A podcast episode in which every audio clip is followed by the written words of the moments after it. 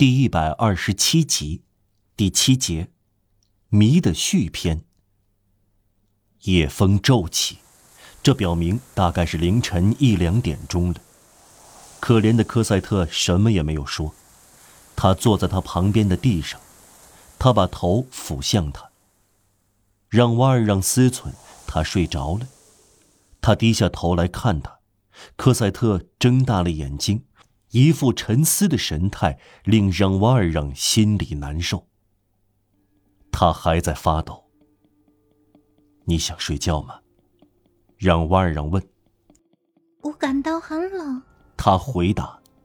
过了一会儿，他又说：“他总在那儿吗？”谁？让瓦尔让问。泰纳迪埃太太。让瓦尔让已经忘记让科赛特保持沉默所使用的方法了。啊，他说：“他走了，一点也不用担心。”孩子叹了一口气，仿佛从胸口卸下重负一样。地面是潮湿的，仓库四面敞开，风越来越寒冷了。老头脱下礼服包住科赛特。这样不太冷了吧？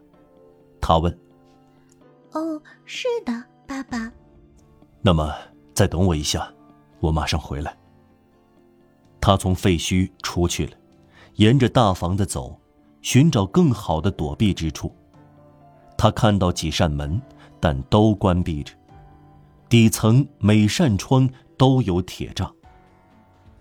当他越过在园内的屋角时，他注意到有几扇拱形窗，他看到有点亮光，他踮起脚尖。透过一个窗户往里看。窗户都开向一个很大的厅，厅里铺着很大的石板，由拱廊和柱子分割开，只能辨别出微弱的亮光和浓重的黑暗。亮光来自一个角落里点燃的蜡烛。这个大厅空荡荡的，没有一个活动的人。他尽力张望，似乎看到。地上有样东西，像个人形，盖着一块湿布，趴在地上，脸对着石板，手臂交叉，像死人一样纹丝不动，好似蛇躺在地上。这个不祥的形体好像颈上有条绳子。整个大厅沉浸在灯光幽暗的朦朦胧胧中，幽暗。更增加了恐怖。让瓦尔让后来常说，尽管他一生经历过阴森的景象，他从来也没有见过比这谜一样的形体更冷清和更恐怖的场面了。这形体浮在这幽暗的地方，在黑夜里隐约可见，是多么的神秘莫测啊！设想这也许是死人，已经够吓人了。设想也许还活着，就更加吓人了。他大胆的把额角贴在玻璃上，窥视这东西是不是还在动。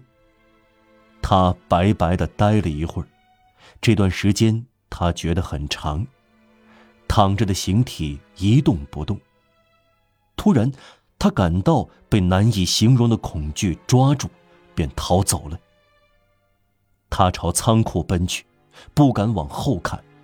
他觉得，如果他回过头来，会看到那个形体大步跟在他后面，同时挥舞双手。他气喘吁吁的来到废墟，他的双膝弯曲起来，冷汗一直流到腰间。他在哪里？谁能想象，在巴黎城内有这种像尸体一样的东西呢？这座古怪的房子是什么地方？里面充满了黑夜的神秘，以天使的声音呼唤着冥冥中的亡灵，而天使到来时，却突然呈现出这个可怕的场面。本来许诺打开天国灿烂的大门，却打开了坟墓可怕的门。而这确实是一座建筑，一幢房子。街上有门牌号，这不是一个梦。他需要触到石头才相信是事实。寒冷、忧虑、不安，一晚上的激动使他真正冲动起来。他的脑海里各种各样的思想在互相碰撞。他走进科赛特，他睡着了。